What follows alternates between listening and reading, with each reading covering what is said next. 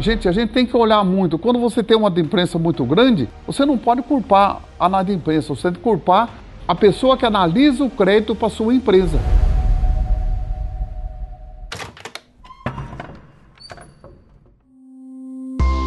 Olá para você que está nos ouvindo. Seja bem-vindo ao canal Pode Mário Hoje, 19 episódio, mais uma vez na companhia do seu Mário Gazin, fundador do Grupo Gazin, que compartilha nesse canal parte da sua experiência em gestão e empreendedorismo há mais de 54 anos no varejo brasileiro. No episódio de hoje, vamos falar de um assunto muito importante para empreendedores como lidar com a inadimplência em um negócio? De acordo com um estudo feito pelo Sebrae, a questão inadimplência por parte dos clientes preocupa mais os empresários do que a própria concorrência. Além de gerar insegurança, preocupação, um alto índice de não pagamento aumenta os custos e reduz ganhos, podendo levar uma empresa ao fracasso se não for controlado. Por isso, trouxemos esse tema tão importante para este episódio. Confira agora como controlar e evitar a inadimplência no seu negócio através da experiência de um dos maiores varejistas do Brasil. Olá, seu Mário! Seja bem-vindo a mais um episódio do Pod Mário. Vamos falar mais um pouco sobre empreendedorismo sem frescura. Seu Mário, a Serasa Experian revelou que, em março de 2019, a quantidade de pessoas com dívidas atrasadas ou negativadas no Brasil foi de 63,8 milhões, uma marca recorde de sua série histórica que começou em 2016. Já agora, em 2020, um levantamento do Meu Crediário, que é o sistema de análise de crédito que atende segmentos varejistas, revela que só no mês de março, no início da pandemia, a inadimplência de clientes cresceu 25% em comparação ao mesmo mês do ano passado. Com relação a estas estatísticas, te pergunto: como o senhor vê a crescente inadimplência no varejo brasileiro? Como a economia afeta estes números?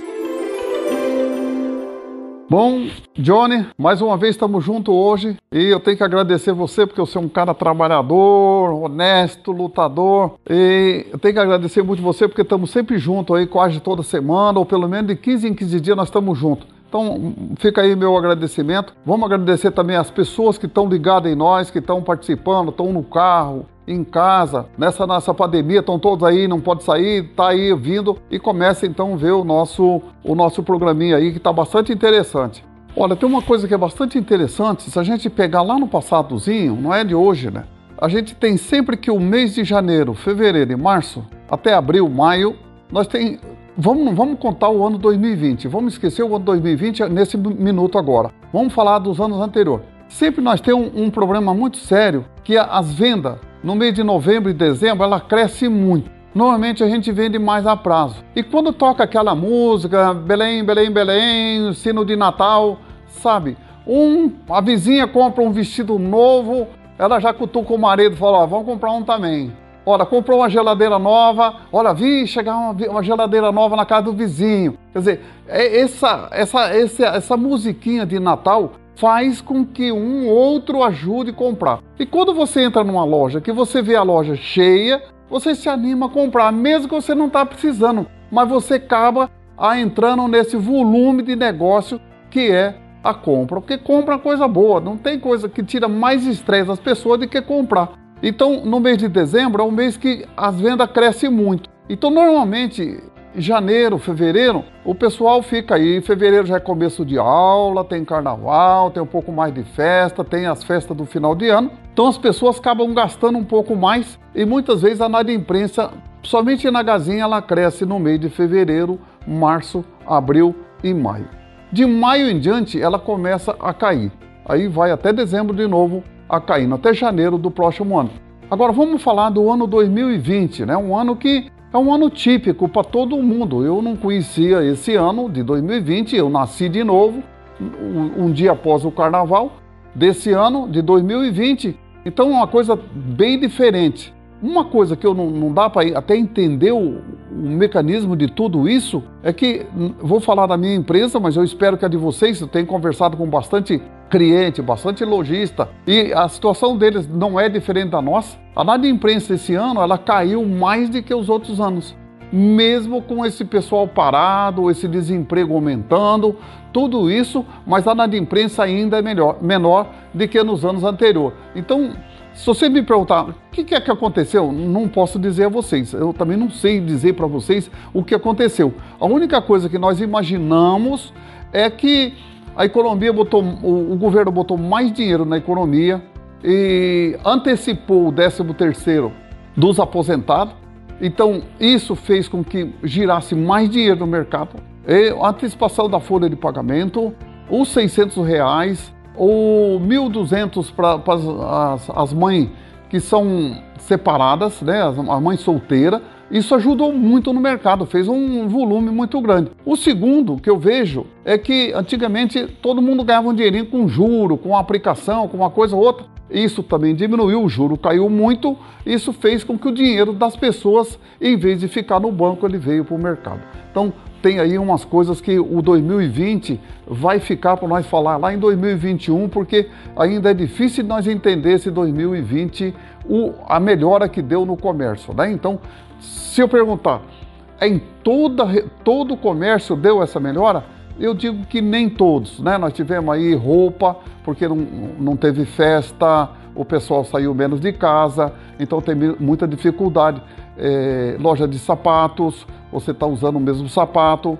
E nós tem aí também o pessoal de restaurante também tem sofrido muito, teatro, cinema. Esses pessoal têm sofrido muito mais do que o outro mercado. Então nós tem dois mercados no Brasil hoje: um mercado positivo e um mercado que não está tão positivo. É, lá no passado, até 2019, nós chamava de mercado forte, mercado duro, mercado mole e o mercado que ficava meio mais ou menos. Hoje nós tem aí um mercado que está ou é duro ou é mole, né? não tem um mercado no meio que balança tudo. Agora uma curiosidade, seu Mário. Como o senhor percebe a inadimplência nessas cinco décadas de atuação no varejo? Quais foram as mudanças mais significativas no crediário nesses 54 anos? Em 54 anos, eu acho que já estou mais, mais de 60 anos já no mercado, né? mesmo quando eu trabalhava de empregado. A diferença é que no passado, o dono da loja é que liberava crédito, né? era tudo ali muito fácil, o crédito era muito fácil, nós tínhamos muito mais na imprensa. Lá em, em, há 30 anos atrás, há 40 anos atrás, do que tem hoje. Porque hoje o sistema no Brasil, nós temos que, que, dizer que o Brasil melhorou muito, porque nós temos um sistema de crediário que o mundo inteiro não tem. Porque nos Estados Unidos não se vende a prazo, é tudo no cartão. Não se vende de outro jeito. Na China é no cartão no, ou no celular. Você negocia com o banco, você compra em todo lugar, não tem comprar a prazo no cartão de crédito. Tem comprar a prazo em 10, 12 vezes no cartão de crédito. No mundo inteiro não tem, só o Brasil que tem. E o Paraguai tinha criado agora há pouco tempo também já estava entrando, né? Cópia do Brasil. Mas o Brasil é o único país que tinha cartão de crédito com prazo. E, e quando a gente vende a prazo, Gente, a gente tem que olhar muito. Quando você tem uma imprensa muito grande, você não pode culpar a nada imprensa, você tem que culpar a, a pessoa que analisa o crédito para sua empresa. Então a gente precisa ter muito cuidado nas pessoas que analisam o crédito, porque hoje a facilidade é muito grande, porque a informação é muito grande que você tem. Né? Você tem um monte de coisas, o Serasa, SCI, você tem um monte de processos que você pode ir acompanhando o cliente. Hoje você sabe do cliente, você conhece mais o cliente do que você mesmo. Porque você, você não está tirando informação sua, mas dos clientes você está tirando informação. Então, nós temos essa informação, é muito grande e muito valiosa na venda a prazo. Você só tem um crediário ruim ou muito mal se você está vendendo mal. Você está vendendo para quem não paga ou para pessoas que estão lá todo inadimplente. Mas hoje a facilidade da tecnologia traz e ajuda muito no nosso negócio e isso é muito bom. Você que está começando ou continua no seu negócio tem que aprender a fazer consultas. Eu acho que a consulta é o melhor caminho que tem. Né? De vez em quando se a gente precisa consultar até a gente, de vez em quando eu consulto eu, ver se eu não tenho nenhum título por aí que venceu sem eu saber e eu não deixei de pagar. Então, isso é muito importante. E ter um nome limpo é o que tem feito desse crediário maravilhoso que nós temos no Brasil. E que ações o senhor acha que podem ser tomadas para reduzir a inadimplência dos clientes no negócio? Eu quase falei na, na, nessa anterior, né? Porque eu já falei da venda também. Se você vende mal, você vai receber mal. Lá no passado também eu falava assim: se você tem um funcionário que não é bom, Quem não é bom é você, porque você que contratou ele, né? A gente sabe que nem todo mundo tem a estrela na testa, mas a gente pode evitar. Né? Tem uns que tem umas manchinhas. Então, nessa manchinha a gente tira fora. Então, o cliente que você vende, que ele é bom, ele tem o, o, nome limpo, isso é maravilhoso. A pessoa que é bom um dia, ele não vai ser ruim no outro. Ele pode ter um atrasozinho ali por um, um, uma doença, né? Ou ele gastou mais um acidente, um acidente de carro, é, ou ficou é, sem trabalhar uns meses, então pode acontecer. Isso aqui tudo a gente analisa e a gente tem como é, ver se a gente pode dar mais prazo para o cliente para que você não tenha rodada de imprensa e a venda também tem que ser bem feita. Eu acho que esse é muito interessante. Bom, a Gazin Varejo oferece o carnê como forma de pagamento, mesmo com a popularização do cartão de crédito. Seu Mário, o senhor acredita que esse tipo de crediário facilita a inadimplência ou não? Olha, o carnê e o, e o, cartão de crédito, né? Hoje a venda no, no, cartão de crédito é mais segura. Você tem uma taxa a pagar. Então, você tem que analisar lá no seu fluxo de caixa, na sua empresa, o que é melhor. A Gazin, ela opta pelo carnê. Por que, que ela opta pelo carnê? Porque ela não tem taxa a pagar pelo cartão de crédito. Mas a coisa mais importante do carnê, que você que tem loja, você que é lojista, eu falar isso, eu vou até dar um espaço aos meus concorrentes, né? Mas eles têm que ter dinheiro para ter o caixa ali, para ter o carnezinho, como nós tem. Então, tem poucas empresas, eu conheço aqui no Brasil, cinco empresas que é de eletrodoméstico no Brasil que ainda tem carnê. São as empresas que estão sólidas no mercado. Não vendeu o seu crediário, não repassou a ninguém, ele tem 100% do seu crediário. Isso é muito interessante, mas você, olha, eu digo assim, em vez de você ter duas lojas, esteja uma, mas venda a prazo com o seu crédito, né, com o seu capital. Isso é muito interessante. Você tem dois lucros com uma loja só. Se você abre duas lojas e você vende seu crediário para um banco ou para uma financeira, você só tem um lucro. Então, e duas lojas, você tem duas despesas. Então, precisa balangar isso muito bem. E a venda no carnê, gente, é a coisa mais boa do mundo, porque você tem o cliente todo mês na sua loja. Ele vem pagar na sua loja, ele tem a facilidade, ele tem o, carnezinho na casa dele. Eu fico feliz quando eu vou visitar um cliente, ele tem lá, oh, olha, olha quantos carnês eu tenho. Eu fui visitar um cliente, uma senhora, em Poconé. É numa fazenda, é mais ou menos uns 30 quilômetros, 35 quilômetros da cidade. Eu fui lá porque eu subi lá na loja que ela tinha 150 carnês da Gazin. Isso, ela voltou na minha loja no mínimo 1.500 vezes. No mínimo ela foi na minha loja 1.500 vezes. E isso é importante, gente, porque olha, quando você entra numa loja, você não entra à toa. Né? Não foi porque a porta está aberta, porque a porta aberta na cidade tem quantas portas abertas numa cidade?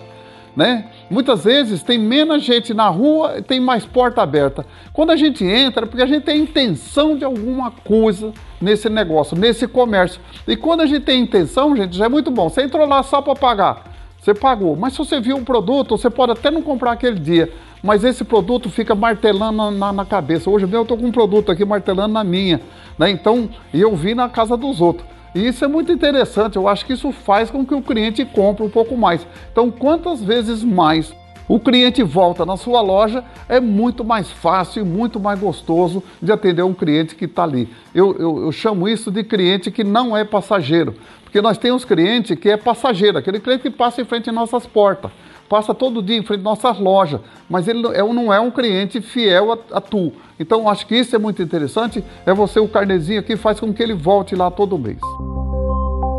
E para fechar este episódio, vamos deixar algumas dicas para os empreendedores que estão nos ouvindo sobre como pode ser feito o controle dos pagamentos, como lidar com os clientes inadimplentes e como evitar esse tipo de cliente num negócio. Hoje é muito mais fácil do que já foi no passado, porque nosso no passado aqui na Gazin chamava ficha amarela, era uma fichona. Eu copiei da loja HM, né? Eu sou Hermes Macedo. Eu copiei dele aquilo porque era uma coisa assim na época, uma das coisas boa.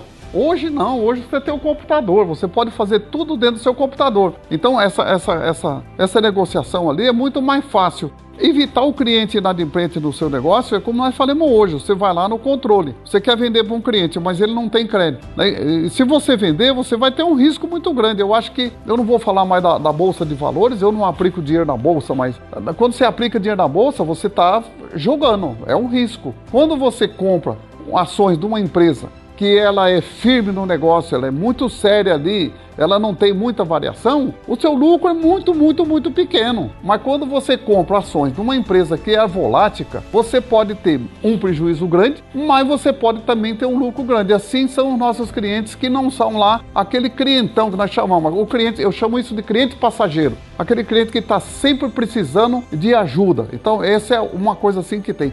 Como lidar com o cliente da frente, eu acho que não, a gente não pode vender para ele.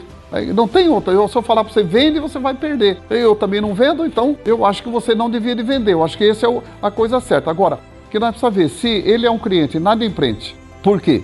Ele perdeu o emprego, ou se ele sofreu um acidente, ou se ele tem, por exemplo, a família adoeceu, ele tem uma doente. Né? Então nós tem esses três fatores aqui, são coisas que têm perdão coisas que têm remédio para ele. E são pessoas que você tem que dar um prazo maior. O que aconteceu agora na pandemia? As empresas mais sérias, ela prorrogou o prazo das pessoas para pagar. É, ou os funcionários que, que, que da, da, da sua empresa a gente prorrogou o prazo para eles e prorrogou também para o cliente, sem cobrar juro. Isso são coisas interessantes. Nesses três fatores. Agora, quando é outro fator, é aquele que não gosta de pagar, esse você tem que evitar ele. Do contrário, a gente tem que ajudar. Isso a gente tem que ser feito e isso é o cliente que você tem que ter de volta dentro da sua empresa. Aquele cliente que é porque ele sofreu um acidente, ele a família ficou doente, né? pode ter aí também uma separação de casamento. Então tem um, monte de coisinha aqui, essas três coisas aqui são muito importantes que a gente tem que ser analisada, tem que ser bem discutido dentro da nossa empresa. A inadimplência é um fator muito relevante em um negócio. É muito importante que o empresário priorize o controle de pagamento para evitar um prejuízo maior e o fracasso do seu negócio. Utilize ferramentas e processos para a gestão da inadimplência. Facilite o recebimento dos débitos atrasados e negocie com seus clientes. A negociação entre cliente e empresa deve sempre ser um caminho a ser considerado, mesmo em caso de dívidas maiores. Todos ganham e ambas as partes poderão seguir suas vidas em paz. Falando sem seguir, essa é a minha deixa para finalizar o episódio de hoje. Obrigado, seu Mário, pela sua participação mais uma vez. E eu acredito que o papo de hoje vai ajudar muitos empreendedores a repensar as suas estratégias e processos para diminuir esses números. Um abraço a todos e até o próximo Pode Mário. Olha, gente, meu muito obrigado, Johnny, por de novo nós estar mais uma vez junto e nos acompanhe. Divide, se você gostou, passe para outro. Se você não gostou, veja de novo, que da vez tem alguma coisa boa. Sabe, eu sempre falo que quando eu vou num, um dia eu chamei uma pessoa para ir num, num seminário. Ele falou: não, lá eles vão falar sempre a mesma coisa, sempre a mesma coisa. E eu pergunto: será que nós estamos fazendo? Olha, quando a gente vai numa aula, você não vai aprender as três horas de aula que você está aprendendo, mas você vai aprender aquilo que você mais gostou, aquilo que você mais precisa. Eu acho que é importante.